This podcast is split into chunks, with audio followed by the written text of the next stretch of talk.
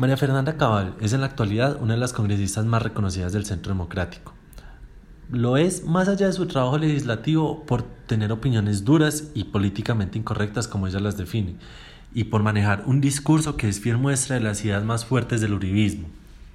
En las elecciones legislativas de marzo pasado, Cabal dio el salto de la Cámara de Representantes al Senado y allí tendrá una curul hasta 2022 por la coyuntura, puesto que este martes fue la posesión de Iván Duque a la presidencia, en Políticas Sin Tapujos le entrevistamos para hablar sobre el cambio que habrá no solo en la política nacional, refiriéndose por ejemplo a Duque, de quien dijo que había sido un buen candidato, pero al que también le advirtió que sería crítica en el caso de ser necesario, sino también por ejemplo de lo que hará ahora que senadora.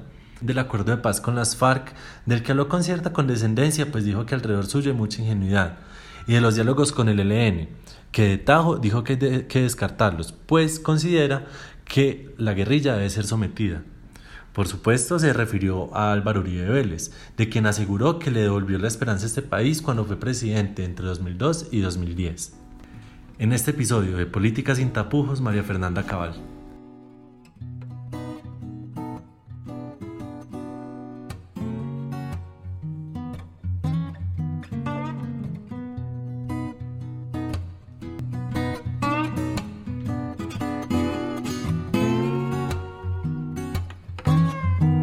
El salto de la Cámara al Senado. ¿Qué temas va a trabajar? ¿Qué, le interesa trabajar en los próximos cuatro años? Bueno, eh, hay que recoger actividades que se hicieron los cuatro años anteriores. Yo fui una crítica a la ley de restitución de tierras, la 1448. Yo hice dos debates en comisión primera y en, y en plenaria de Cámara, precisamente porque es una ley que pareciera que su naturaleza y su condición es devolverle la tierra al despojado. Y lo que hace es revictimizar a campesinos. Cuando uno va y entiende qué está sucediendo en las regiones, se da cuenta que es una ley abominable. Si uno quiere devolverle al que le quitaron, esa no es la ruta. La ley la diseñaron ONGs de extrema izquierda, donde desaparecen por cualquier lado la presunción de buena fe. Y yo le pregunto a las personas, un campesino que compró un pedacito de tierra hace 27 años, cumpliendo todos los requisitos que el Estado en ese momento le puso, que eran más allá de, los de, cualquier otro eh, em, ciudadano interesado en comprar, porque estos campesinos generalmente compraban a parceleros que habían sido adjudicados por el INCORA porque eran antiguos invasores. Entonces el Estado premió invasores a pesar de que había invasiones a sangre y fuego y esos beneficiarios decidieron vender. ¿Quién es el afectado? El pobre comprador que compra creyendo que es suficiente cumplir con los requisitos que le demanda el Estado y 25, 26, 27 años después le dicen no, es que usted compró donde había conflicto. Es suena entre irónico y abominable que un campesino que no se fue ni a la guerrilla ni a los paras termine hoy teniéndole más miedo a una camioneta de la unidad de restitución de tierras que a los mismos guerrilleros o a los mismos paramilitares con los que de alguna manera sobrevivió o se desplazó, pero que le apostó al país comprando un pedacito de tierra. Entonces yo tengo la voluntad de sacar la reforma a la 1448 adelante.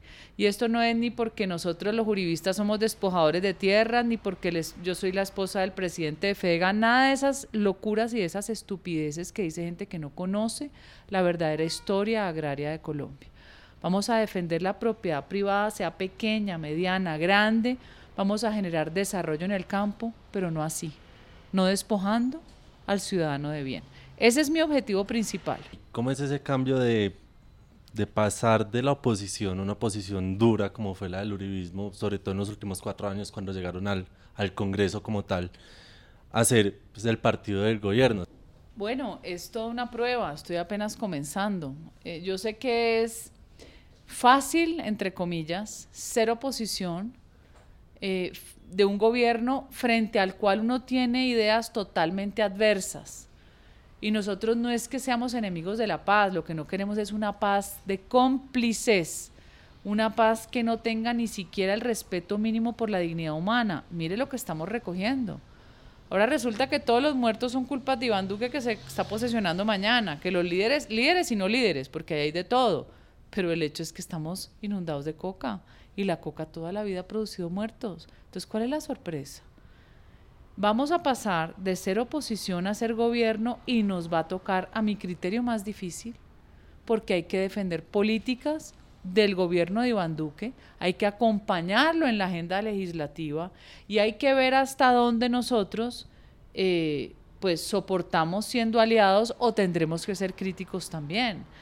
Pero queremos marchar por una agenda que fue la que construimos él en Senado, con los senadores, nosotros en Cámara. Si usted se da cuenta, crecimos en la representación regional. Eso significa que el país regional le crea al Centro Democrático y le crea al presidente Uribe y afortunadamente tuvimos un buen candidato. El Centro Democrático, como usted bien dice, llega siendo pues, un partido que en las regiones creció, que tiene más senadores que cualquier otro partido, pero también enfrenta retos como por ejemplo la reciente investigación a, al expresidente Álvaro Uribe. ¿Cómo ve entonces ese panorama? A Uribe han tratado de hacerle todo y de todo, y no solo los comunistas, que uno dice es que las FARC, los aliados de las FARC, es que de pronto el polo, los mismos liberales, de pronto algunos de otros partidos. Hay gente que lo ve a él como una amenaza permanente. Gústeles o no, fue el hombre que le devolvió la esperanza a este país. Es que una cosa es vivir en Bogotá y otra cosa es vivir en Sagún o en el Copey. Volvió la fuerza pública. La protección del derecho a la vida es, una, es un deber constitucional. Y aquí lo volvieron como que era guerra porque la seguridad democrática era guerra. Ah, resulta que es guerra tener ejército y policía que me cuide. Entonces lo que le pasa a Uribe no es nuevo. Lo que pasa es que hoy se juntaron todos sus enemigos y quedaron al descubierto, utilizando a la Corte Suprema como instrumento eh, de tenaza política. ¿Cómo va a ser, por ejemplo, cuando en un debate tenga que enfrentarse, por ejemplo, con con un Gustavo Petro, con un Jorge Robledo o también con alguno de los parlamentarios de, del partido de la FARC. ¿Cómo? Bueno, yo creo que he tenido la posibilidad de enfrentar a aliados de ellos eh, en los debates. Yo creo que hay muchos aliados, hay gente que en este país combina las formas de lucha o se esconde detrás de ser profesor o de ser juez o los mismos políticos. Hay gente que es totalmente pro ideología fariana o Elena y no lo reconoce. ¿Pro ideología fariana se refiere a cuando apoyan el proceso de paz o en no, otro no, sentido? No, no, en el proceso de paz hay una ingenuidad muy grande. No, no podría decir así. Pro ideología fariana es cuando usted justifique los crímenes de las FARC simplemente como efectos de una lucha revolucionaria. Por eso yo me digo, pro ideología es el que acompaña, es el ideólogo que escribe, el que les aplaude de alguna manera, eh, eh, que justifica el reclutamiento. Entonces hay muchos en el escenario académico intelectual que llaman, que no me parece a mí intelectual, pero ellos se llaman intelectuales. Entonces yo he tenido debates muy duros con personajes de esos, yo no le tengo miedo al debate, y menos con las FARC, y menos con Petro porque es que ellos tienen una formulita que nosotros identificamos hace años, que se llama inversión revolucionaria. Ellos invierten la realidad, la tuercen. El ejercicio nuestro es destorcérselas, porque ellos viven en una realidad paralela que no es cierta. Bueno, hace, hace unos años en una entrevista usted se definió como políticamente incorrecta. ¿Cree que esa definición, porque también ha sido buena parte por lo que la gente ha empezado a reconocerlo a usted, también ayudó a que pudiera llegar al, Senado, porque digamos, hace cuatro años llegó en lista cerrada, pero ahorita ya es, ya fue en lista abierta, entonces ¿cree que eso de pronto influyó? Yo creo que sí, pero no lo hice a propósito. Cuando tuve la oportunidad de ser la cabeza de lista de lista cerrada de Cámara, nadie daba un peso por ninguno de nosotros, porque Gustavo Petro era el alcalde de Bogotá. La gente pensaba que obviamente otros tenían más opciones y nosotros éramos muy recientes y sacamos la lista más votada. Sacamos seis curules de 18, se nos quemó una por no pelearla con abogados, 160 votos, que era Liliana Alfonso, se nos hundió por Intias Prilla, que de pronto aparecieron un montón de votos de los verdes y nosotros no tuvimos quien nos cuidara los votos. Yo fui en esta ocasión quien más peleó la lista abierta, porque para uno es muy desagradable que siempre lo señalen que no tiene votos y que los votos son de Uribe. Cuando salimos electos, para mí fue muy gratificante ser la quinta más votada 19 en Senado. Claro que sirvió la irreverencia, pero la gente cree que yo lo calculo o que hay personas detrás pendientes de que digo que no digo. No, es mi forma de ser. Este es un país violento en la práctica, pero taimado en el tema de la libertad de expresión y en el tema periodístico. Aquí si uno dice o sube una foto de lo que pasa, te crucifican, como si no quisieran ver la realidad. Uno tiene que decir las cosas como son, así cuesten, porque eso tiene eh, detractores, pero también trae seguidores. Pero digamos que esa irreverencia también ha, le ha jugado un poco en contra. Digamos, muchos de sus críticos van justamente por ese lado. Claro, pero resulta que los críticos muchas veces critican la irreverencia porque les parece que es un atentado eh, eh, contra, eh, no sé, contra el respeto. O, o, hay que ser, es que definir a los críticos son a veces tan incoherentes en sus críticas que ellos tienen derecho a criticar a todo el mundo y uno no. Entonces ahí siempre hay un desbalance. El que cree que es libre pensador o tiene un pensamiento demócrata tiene la tendencia de señalar a los demás de fascista y de extrema derecha cuando lo que están es rotulándonos y satanizándolos de lo que no somos. O sea, que hay una confusión doctrinaria y una confusión en la actitud que no es de Colombia, es del mundo, ¿no? Es como los demócratas gringos. En Europa es igual con el progresismo. Aquí son idénticos. Aquí hay una mamertería progresista que se cree la dueña de la verdad. Y si uno dice algo, inmediatamente lo rotulan, lo, lo caricaturizan. Yo les digo, vamos al debate, hay mucho que debatir. Ser fascista es ser socialista, no es propiamente derecha. Empecemos por aclarar la doctrina. Entonces, esos detractores sirven porque generan controversia, aún más.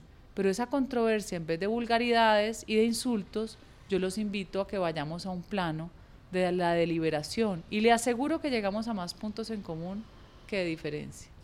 Y en ese plano de la deliberación, por ejemplo, ¿con quién le gustaría o con quién pensaría que sería adecuado encontrarse para debatir y discutir?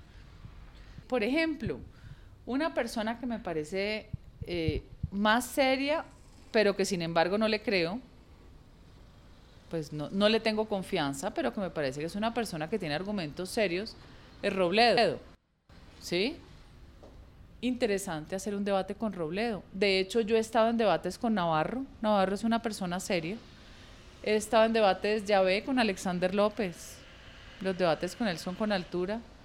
He estado en otros desastrosísimos, como el que se llama decente o los autodenominados decentes, que eso me parece lo más ridículo del mundo porque decentes no tienen nada.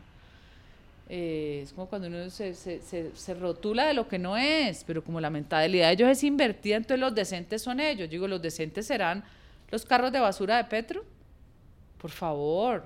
Entonces, los decentes, Gustavo Bolívar, muy, muy difícil discutir con una persona como Gustavo Bolívar. Eh, Inti Asprilla, muy agresivo en la discusión. Eh, estuve con el profesor Toledo, no me acuerdo cómo se llama, Tolosa, perdón, de Voces de Paz en fin, a la gente le gustan esos debates. Para mí hay unos que son interesantes, otros son muy desgastadores, porque es muy difícil hablar con personas que tienen ideas tan preconcebidas y, tan, eh, eh, tan inamovibles que uno dice, bueno, no todo es blanco y no todo es negro. Busquemos una postura. Pero no me pongan a mí a ver como bueno lo que no es bueno. Pero digamos que del otro lado también ese sería un argumento para decir, no, es que el Centro Democrático, es que María Fernanda Cabal, lo mismo. Eh, tienen una postura inamovible se... ¿Sí me entiende? Como que de, lado y lado se, se encuentra ese mismo argumento. Sí, pero es que usted no me puede pedir a mí que yo le dé impunidad a asesinos. Para mí eso es un inamovible. Y a mí no me puede decir ni que soy asesina, ni que soy desplazadora, ni que soy secuestradora. A mí me da pena, pero yo sí soy diferente. A muchos, así se hayan desmovilizado, se hayan amnistiado, eso no les borra sus delitos. De pronto, en, términos de, justicia, legales, de inhabilidades, pero en términos morales y de historia de vida no me comparen.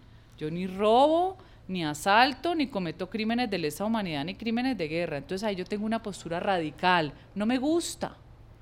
Que yo entiendo la justicia transicional como mínimos para lograr la paz. Claro que la entiendo. Que lo hicieron con los paramilitares, por lo menos pagaron algo, por lo menos entregaron algo. Mínimos. Pero ahí hay una verdad judicial y un poco de mentiras, porque también compraban versiones. Que entregaron algo de bienes, algo pero obviamente cuando usted es narcotraficante tiene tanto, pues la desfachatez del acuerdo de paz llega un momento en que uno dice no más, por favor, o sea, el nivel de abuso permanente que cometieron, por eso Juan Manuel Santos hoy sale como uno de los presidentes más desacreditados de este país, porque uno no puede jugar todo el tiempo con una escala de valores de las personas. Deje de llamarlo bueno o malo, yo también quiero vivir en paz, pero no premiando bandidos. ¿Y las víctimas qué? ¿Por qué no van y ven cómo están? ¿En qué situación están? Entonces, hablan del cuento de que nosotros les quitamos las 16 circunscripciones. No sean tan descarados. Las circunscripciones eran en 167 municipios, de los cuales el 94% tienen minería ilegal y coca. Ahí no hay ninguna víctima que vaya a hacer ninguna campaña. La víctima no vive ahí, ya la desplazaron. Ahí van a haber esfachadas de los grupos ilegales. Entonces son cosas que son obvias. No me vuelva argumento lo que para mí es obvio. Pongámonos mínimos éticos y llegamos a un acuerdo. Quisiera retomar un poco el tema de cuando fueron oposición y ubicarnos en 2016 con el plebiscito. Uno de los argumentos que usó usted, que usó el uribismo, que usó la campaña del no, era que el acuerdo de paz era una forma de entregarle el país a las FARC digamos, pasaron las elecciones, al menos en el plano político, en las elecciones legislativas ellos si acaso consiguieron 50 mil votos, en las presidenciales al final Rodrigo Londoño se retiró y pues si uno se pone a ver 10 curules de 280 realmente no son tantas. Entonces, por ejemplo, este argumento quisiera preguntarle, ¿cree que sí era acertado? Decir el de, ¿le están entregando el país a las FARC? Lo que pasa es que esa pregunta tuya está desconociendo la estrategia revolucionaria. Ellos cooptaron desde hace mucho tiempo la izquierda marxista, cooptó los maestros, que hoy en su mayoría eh, se identifican con Petro, cooptó la justicia, y Azonal Judicial es prácticamente quien dicta eh, las políticas y pelea por las políticas eh, para los jueces. Entonces uno dice, es que no es que hayan sacado 50 mil votos porque no van a sacar más, porque el pueblo colombiano los detesta porque han sufrido horriblemente. Es que ellos combinan las formas de lucha, así como lo establecieron desde la octava conferencia, si no estoy mal. Combinar las formas de lucha es la forma más difícil para la seguridad del Estado proteger a sus ciudadanos porque usted no sabe si un civil pertenece o no a esa célula urbana del ELN, del EPL o de las FARC. Combinar las formas de lucha significa que usted puede tener amigos empresarios ricos que le lavan plata a las FARC.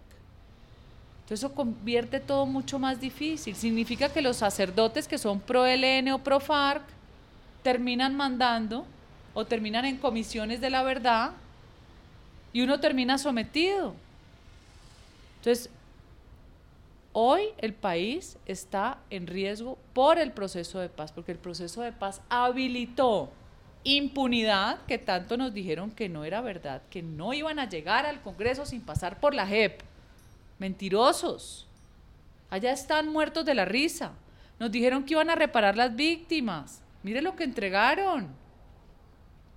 Ahora lo que pasa es que la fiscalía cuando les incauta algo sale, pero lo que entregaron es una ridiculez para el cartel de coca más grande del mundo. Dijeron que iban a decir la verdad y ni siquiera entregan las rutas del narcotráfico porque dicen que ellos no son narcotraficantes. Devolvieron 100 niños. Usted no se imagina la lucha para que devolvieran un muchachito, como nos lo peleamos nosotros, uno con Nora Tobar. Lo logramos sacar casi a escondidas y esconderlo porque lo iban a matar. Entonces 50 mil votos no es el ejemplo para uno decir, es que vieron que ustedes dijeron mentiras, nosotros dijimos cosas que están sucediendo que 200 mil hectáreas de coca van a producir más muertos. ELN repotenciado cuando estaban eh, totalmente desaparecidos, EPL resucitado y disque disidencias, paja. El brazo financiero de las FARC está vivo. Más los 10 gordiflones, porque bien gordos que están en el Congreso. Parece que fueran a reventar de la obesidad. Nos dejaron una situación muy crítica.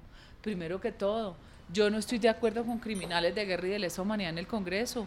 Pongan a cualquiera de sus amigotes profesores, el que tengan, que no haya asesinado ni haya ordenado desplazamientos. ¿Por qué ellos? Nosotros hicimos el proyecto de, curules para, no recuerdo si eran ocho o diez curules para las víctimas de las FARC. ¿Cómo es posible que no haya víctimas de las FARC en la Comisión de la Verdad?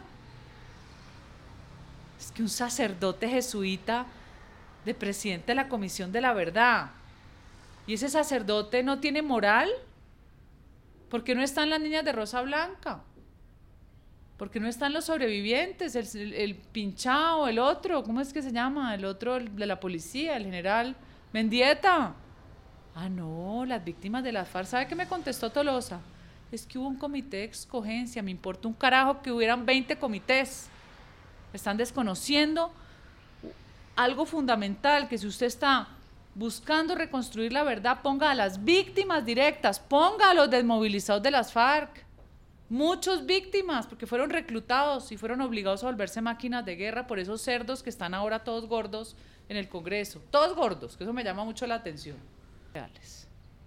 Bueno, hablamos de transparencia y ahorita mencionaba la consulta anticorrupción promovida por el Partido Verde. ¿Usted apoya esa consulta? No, el partido como tal, en cabeza de Iván Duque, decidió apoyar la iniciativa porque consideró que como iniciativa es importante el mensaje al país. Queremos un cambio, ese cambio no ha pasado por el Congreso, pero si me lo pregunta a mí como María Fernanda Cabal, me parece tan corrupta la consulta como la corrupción que pretende atacar. Vuelvo y repito, los países del primer mundo son eficientes en el control de sus recursos porque tienen tecnología y la gente se va presa. Aquí no. Bueno, otro tema del que quiero preguntarle es el proceso de paz con el ELN. ¿Cuál es su postura frente a este? ¿Se debería continuar? ¿Se debería acabar? ¿Hacer qué? El ELN hay que someterlo. El Estado tiene unas reglas. Y si no, pues quiten la constitución y que cada uno haga lo que le dé la gana. Todos los días secuestra y asesina gente. El ELN para mí es un agente patológico. Son enfermos mentales, radicales. Son los más expertos en la movilización de masas. El ELN no se le olvide que es creado por la línea marxista de la Iglesia Católica. Eso le da una connotación diferente. Ellos no te reclutan analfabetos como hacía las FARC, ellos reclutan gente de clase media hacia arriba y la empiezan a adoctrinar y la convencen. El ELN, que vive en un mundo imaginario, se autodenomina Sociedad Civil Armada.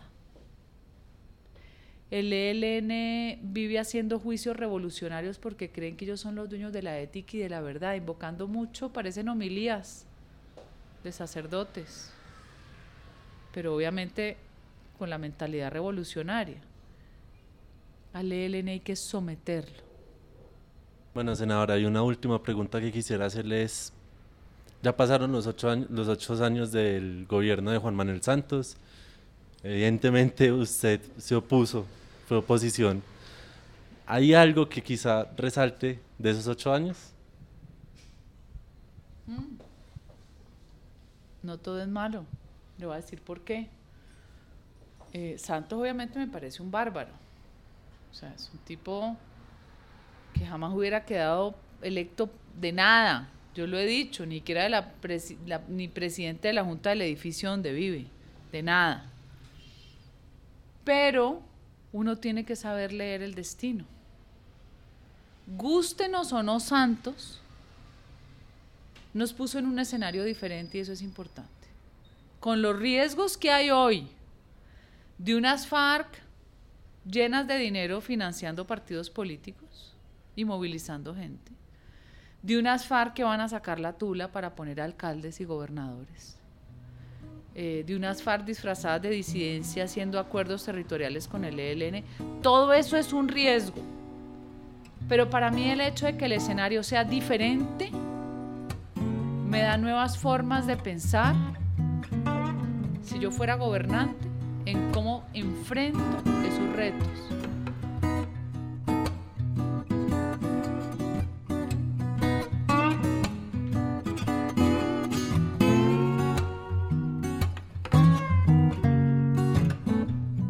Así concluimos este capítulo en el que entrevistamos a María Fernanda Cabal.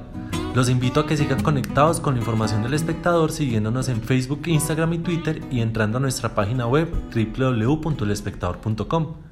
Recuerden que quien les habla es Leonardo Botero. A mí me pueden encontrar en arroba Leonardo Botero 4 en Twitter. Muchas gracias por acompañarnos y hasta un próximo episodio de Políticas sin tapujos.